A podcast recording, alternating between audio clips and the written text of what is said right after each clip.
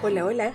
Vamos a grabar hoy día para ver si podemos sacar el podcast para el jueves. Eh, hoy día es martes. Vamos a hacer todo lo posible para que esto funcione. Hoy día voy a grabar solita. Eh, tengo hartas cosas que contarles. Eh, primero decirles de que los saludo desde la ciudad de Toronto, Canadá. Soy chilena. Si algunos no me escucharon antes, si ya me escucharon, gracias por regresar. Y si no me escucharon antes, bienvenido. Vamos a empezar. Es un podcast eh, donde hablamos de tejido, pero no necesariamente eh, solamente de tejido, sino que también hablamos con muchas cosas alrededor del tejido y también de la vida misma. De vez en cuando vamos a tener algunas recetas. Eh, hoy día voy a estar solita, no vamos a hablar con nadie, como el capítulo anterior. Si usted no lo escuchó, escúchelo. El primer capítulo súper entretenido porque tuvimos a tres personajes ahí que son súper, súper entretenidos. Partimos con los chicos de El Patrón de Turín, la polilla tejedora, y yo le digo el polillo, aunque él no se llame así, pero es, es una, un anexo de la polilla, entonces los polillos. Eh, también tuvimos Carmen Tai, de la cual tengo alguna sorpresa al final del podcast, así que quédese hasta el final porque va a haber una, una pequeña sorpresita de parte de ella. Y bueno, empezamos.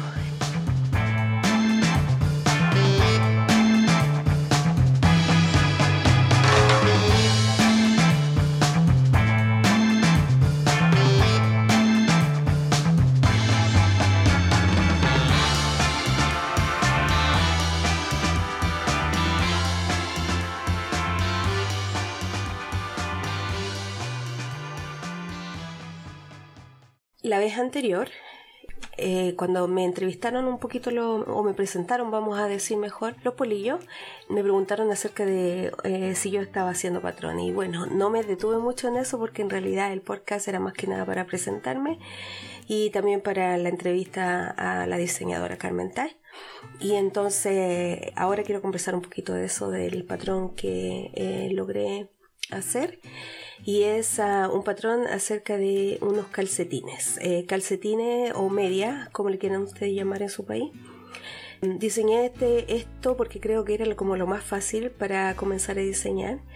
Eh, como dije antes, yo ya tengo un poco de experiencia diseñando cosas, no escribiendo patrones, eh, pero sí edité algunos patrones, también hice em, traducciones del inglés al español entonces tengo bastante mm, información.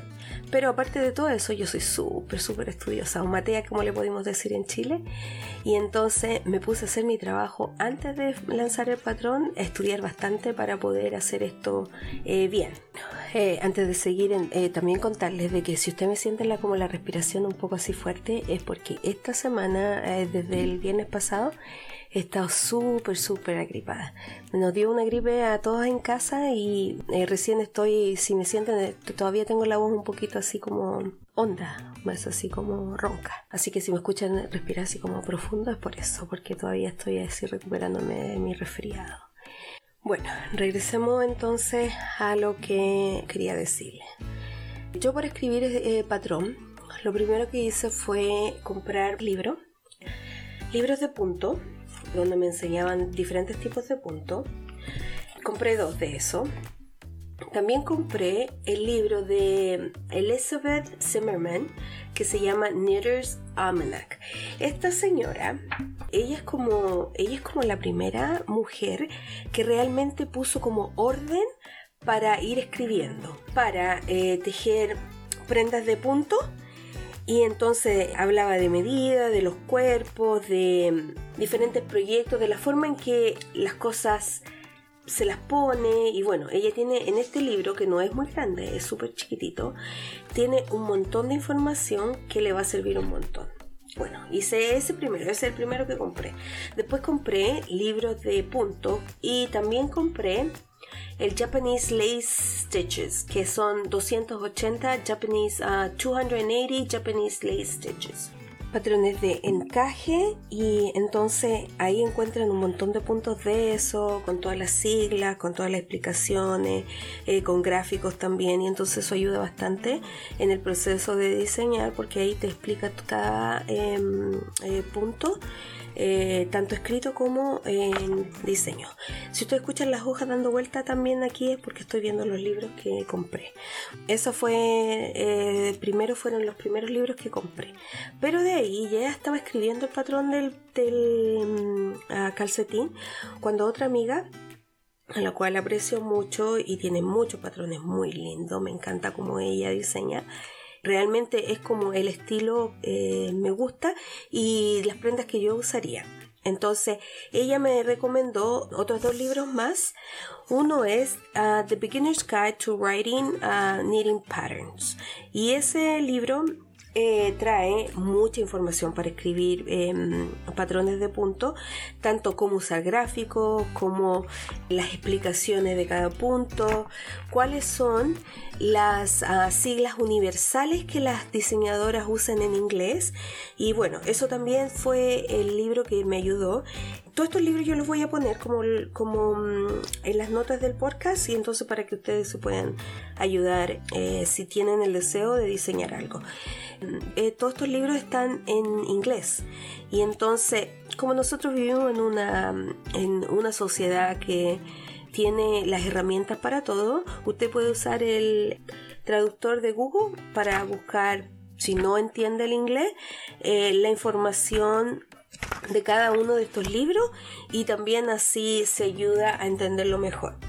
También ella me dio una guía de cómo ir escribiendo que va explicándole las tallas, va explicándole las clases de, de, hilado, le va explicando las agujas, le va explicando cuáles son las notas importantes dentro de los patrones eh, para que la gente entienda universalmente lo que usted está tratando de explicar y entonces eso también me ayudó bastante. Y bueno, fue así como yo decidí eh, escribir mi patrón. Bueno, quiero darles también eh, un tip para las que quieran eh, escribir patrones en español.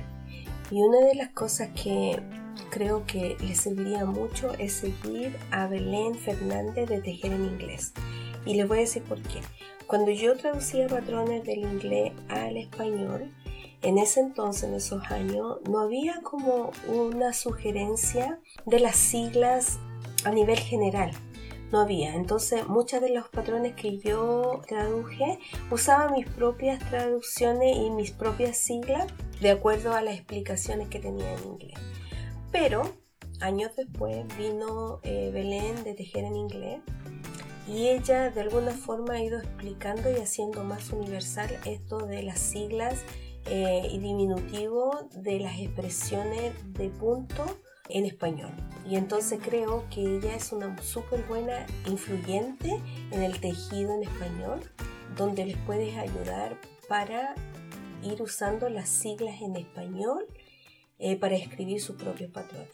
Entonces también voy a poner esa información en las notas para que ustedes puedan seguirla y para que puedan ayudarse de alguna forma si usted necesita esa información para escribir sus propios patrones si ese es su deseo. Hay muchos diseñadores que diseñan, tienen su grupo de gente que les prueba los patrones y entonces lo que hacen es escribir todo y entonces se lo dan a un grupo de personas para que prueben a ver si van entendiendo la, información que ella puso y de acuerdo a eso eh, van corrigiendo y luego lo lanzan. Hay otro grupo de personas que tienen una persona que les edita los patrones, que se especializa solo en eso. Y entonces, obviamente, a esta persona hay que pagarle. Una vez que está editado, eh, lo lanzan el patrón y entonces no tienen eh, testadoras o testers para probar el patrón. Yo fui por la primera, yo no le pagué a nadie, una porque yo ya había editado patrones, entonces yo más o menos tengo el conocimiento y fui por la primera y entonces yo busqué a tres eh, personas que saben tejer bastante bien y entonces ellas se iban a dar cuenta rápido de los errores porque tienen años de, tejer Pero eh, una de ellas me sugirió también de que le diera el patrón a una persona que no tuviera experiencia tejiendo calcetines, porque de esa forma también iba a ver qué tan difícil era leer el patrón. Eso fue lo que hice. Entonces busqué dentro de los grupos de tejido a los que yo participo en distintos eh, sitios eh, si alguien quería eh, probar el patrón y yo se lo daba, el requisito era de que no tuviera mucha experiencia tejiendo calcetines o, o, cero experiencia, o sea, o no tuviera mucha o cero experiencia. Y bueno, apareció alguien y también me probó el patrón. Es increíble porque como les digo, tuve eh, cuatro testers y en esas cuatro testers hay muchas cosas que fuimos arreglando en el camino, súper bueno, me ayudaron bastante, pero la que tenía menos experiencia se dio cuenta de errores de, de escritura que las otras no se dieron cuenta, porque como las otras testadoras ya tienen mucha experiencia leyendo patrones, entonces muchas de las lecturas las hacen de forma que lo toman así como, oh, si yo ya sé hacer esto, entonces yo lo, lo, hago nomás. No le ponen atención en sí a la escritura. Entonces fue súper entretenido tener a esa persona que no tenía mucho conocimiento en tejer calcetines porque ella se dio cuenta de algunos errores ortográficos en sí, palabras que em, de repente cuando uno va escribiendo, tanto en la computadora o, en los iPads, en mi caso yo estaba usando el iPad eh, totalmente para mm, ilustrando y editando el patrón, y entonces el, iPad me corregía algunas palabras y me ponía lo que eh, quería, y entonces yo lo aceptaba. Y bueno, eh, a veces cuando ella estaba leyendo el patrón, no lo entendía porque obviamente no teníamos nada que ver una palabra con la otra. Entonces, eso es una recomendación también de que a veces no se vayan solamente con las personas que saben bastante, sino que traten de poner a alguien que no sabe mucho porque va a descubrir eh, errores que a lo mejor las que saben mucho no lo van a descubrir. Y bueno, eso. Eso era con respecto al patrón. El patrón entonces está en Ravelry, está para la venta y al principio lo puse creo que fue uno o dos días gratis y muchas personas lo bajaron y bueno, eh, algunas lo tejieron también, lo pueden encontrar allá. Se llama mm, Crescendo Socks. Como estamos hablando de patrones, también les voy a dar algunas sugerencias de algunos patrones. El primer patrón que les recomiendo es un gorro que se llama Balloons Hat y es de la diseñadora Romy Dame la Lata. Súper fácil de tejer tiene textura, bastante textura y está bien bonito. Entonces, ese para los que estamos en el norte, donde se viene el frío, nosotros ya estamos en, con mucho frío. Es más, hoy día hacen 0 eh, grados, menos 5 con el, el, viento, así que nos hace bastante frío. Y entonces les recomiendo ese, ese gorro. El siguiente patrón que les recomiendo se llama Halo y es de la diseñadora um, Sharon Mooney y es un eh, cuello súper airado eh, de encaje. Yo creo que este sirve bastante para tiempos así como de calor si lo tejen en un lana lace o fingering muy delgadito para todas esas tardecitas así que se pone un poco más fresco sobre todo si viven ustedes por la costa donde el aire de la costa es como más fresquito bonito súper bonito y entonces se los recomiendo. Yo todavía no estoy tejiendo eso porque y era la otra parte que le quiero quería conversar con ustedes porque no sé si les pasa a ustedes, yo soy así como eh, una tejedora que me gusta tejer una cosa a la vez solamente, pero últimamente estoy pecando y tengo cuatro tejidos en mis agujas y saben qué, me da un poco de estrés eso, me da un poquito de estrés porque me gusta empezar algo y terminarlo pero eh, ha resultado de que me he comprometido con muchas cosas. Y entonces estoy tejiendo una bota navideña, de esas que se cuelgan donde uno pone cosas adentro, como a veces como regalo eh, les pone dulces, chocolate, no sé, una tarjeta de mm, gift cards, no sé, cualquier cosita que pueda caer adentro de la bota y entonces uno la llena. Bueno, estoy tejiendo una de esas, pero es porque me pasó algo. Resulta ser de que por muchos años nosotros, yo lo dije antes, eh, escribíamos en blogs, mis amigas y yo. Resulta ser que una de las amigas hizo un reto donde el concepto era la bota navideña. Nos entusiasmamos dos de nosotras y nos anotamos. Resulta ser de que el domingo pasado voy sacando la cuenta y faltan faltaban solamente 11 días para meter esta entrada en el blog. Y sabes que me dio un poco de estrés y entonces empecé a tejer la bota rápido porque mi deseo es ponerle eh, tela por el revés, cosa de que sea reversible. Entonces por un lado va a ser tejida, pero por el otro lado de tela. Y entonces no tengo muchos días para eso. Así que lo empecé. Ahí tengo uno.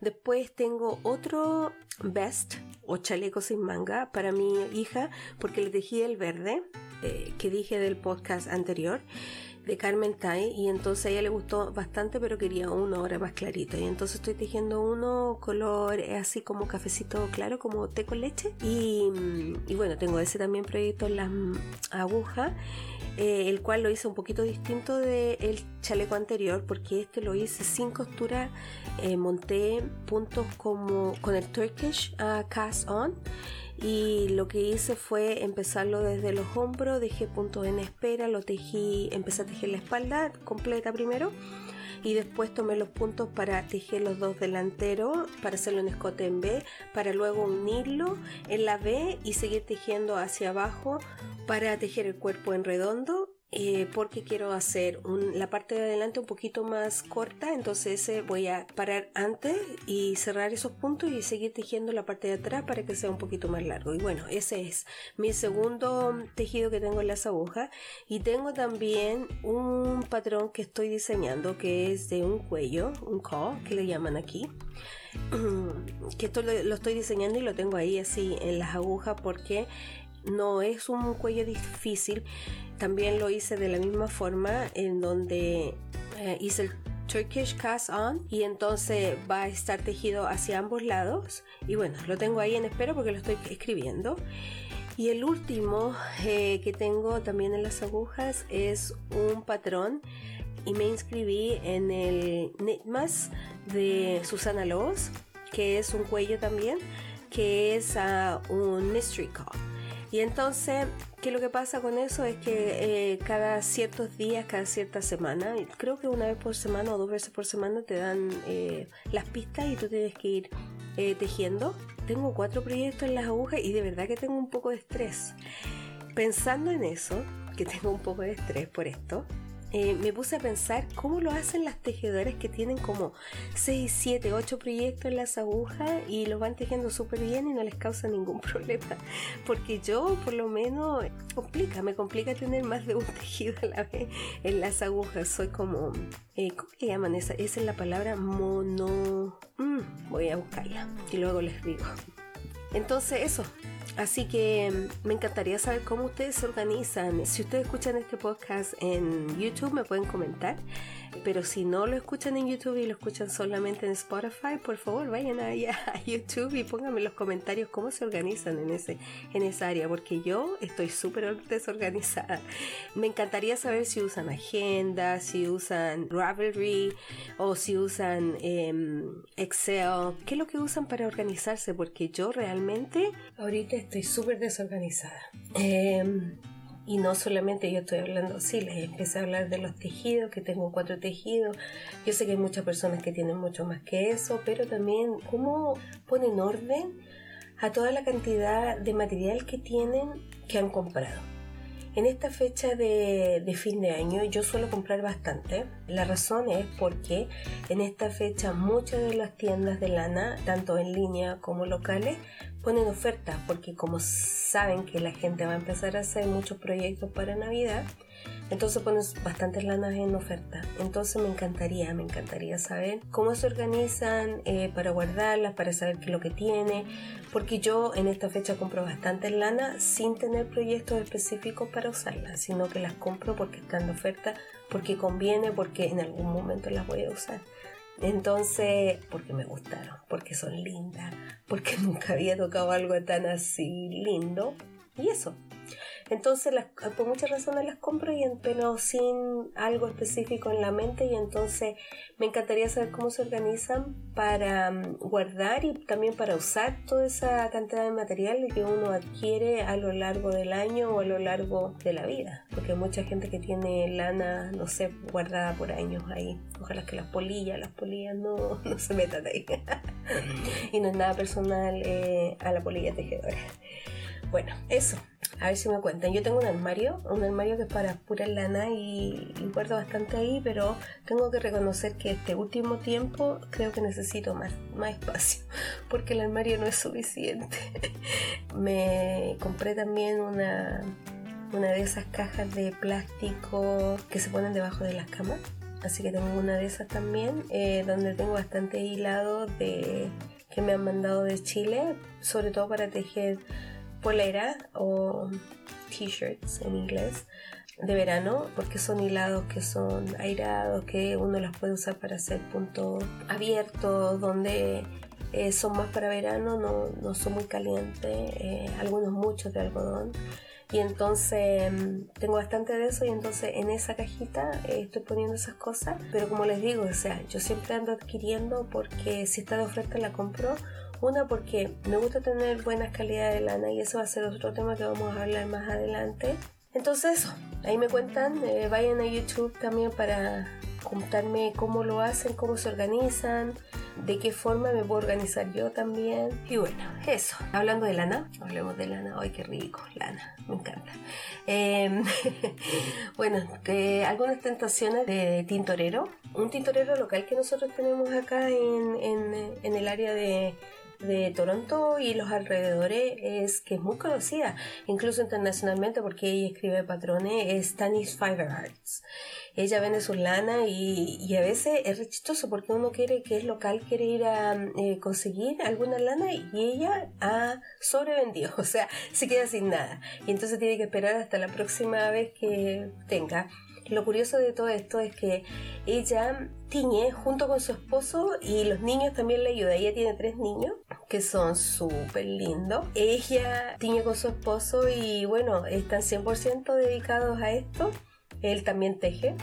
Así que hacen una súper buena dupla porque los dos ahí están metidos en el mismo eh, rubro y entonces se balancean muy bien el uno con el otro. Los niños les ayudan. Ella en, hace poquito hizo una caja eh, que yo creo que a lo mejor todavía tiene algunas cajitas eh, para esta fecha de Navidad, donde tiene lana, tiene algunos un jabón para lavar las lanas, creo que también alguno un vaso o una taza, algo así para el café. Y bueno, es una línea que lanzó justamente para esta fecha y bueno, como le digo, las cosas de ella se venden súper rápido. Sus lanas son de muy buena calidad, yo he comprado algunas. Y entonces ella es una ah, tintorera local, tintorero en Chile, yo siempre, yo soy fan, no solamente de su lana, pero también de él como persona, no sé, lo encuentro así como súper entretenido a Mr. Wu. Ahora también tiene un podcast en Spotify al que yo escucho todos los sábados, sagrado, los sábados en la mañana sale y bueno, me río con su historia, porque tiene tanta historia, parece como que le pasara de todo a este Mr. Wu. Y bueno, él también eh, tiñe, ahora se está yendo por las tinturas naturales, pero todos esos colores así que tiene últimamente me súper encanta porque son, son muy de mi estilo, muy eh, sobrio, pero también eh, yo lo encuentro clásico, que son como para tejer prendas clásicas, que pueden estar en nuestro eh, ropero como prendas básicas que mm, nos van a servir para todos los días. No sé, él tiene esa línea y me súper encanta. Es re entretenido escucharlo, escúchelo. El día sábado los pone el podcast en Spotify. Eh, todos los sábados por la mañana me río un montón con toda su historia. Bueno, él es un tintorero chileno. Los otros tintoreros, que es un matrimonio también, que son de lana, que ellos también son bien jóvenes y por ello conocí todo esto lo de los podcasters chilenos, que son todas las lanas de Corralito Yarns, que es de la Jesunits. Y bueno, ella también ahora están tejiendo junto con su esposo.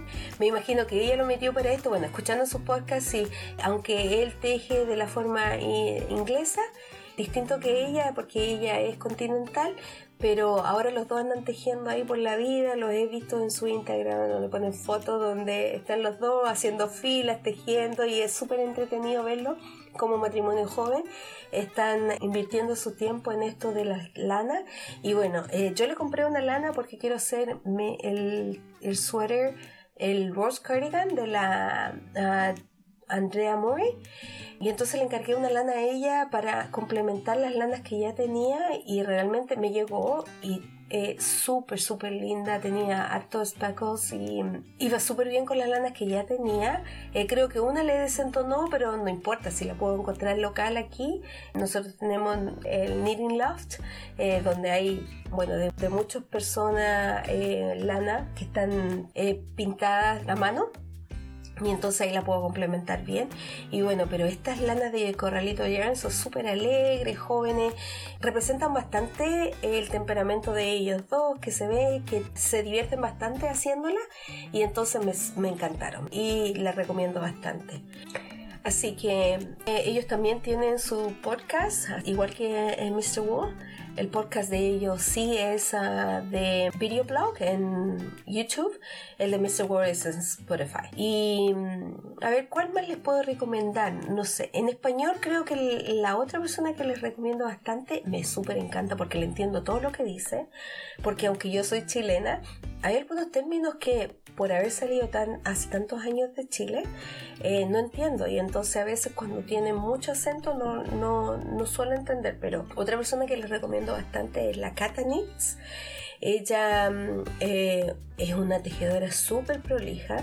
En su videoblogs va enseñando todos los progresos que va teniendo, lo que va tejiendo, las adquisiciones que y también entrando eh, tejidos terminados. Y bueno, tiene una modelación súper buena, uno le entiende todo, así que esta recomendación es para extranjeros y para eh, locales en Chile porque me encanta, me encanta cómo modula y me encanta cómo muestra sus su tejidos. Entonces se les recomiendo, se les recomiendo 100%. Lo vamos a poner en las notas también para que ustedes puedan ir a escucharla y seguirla.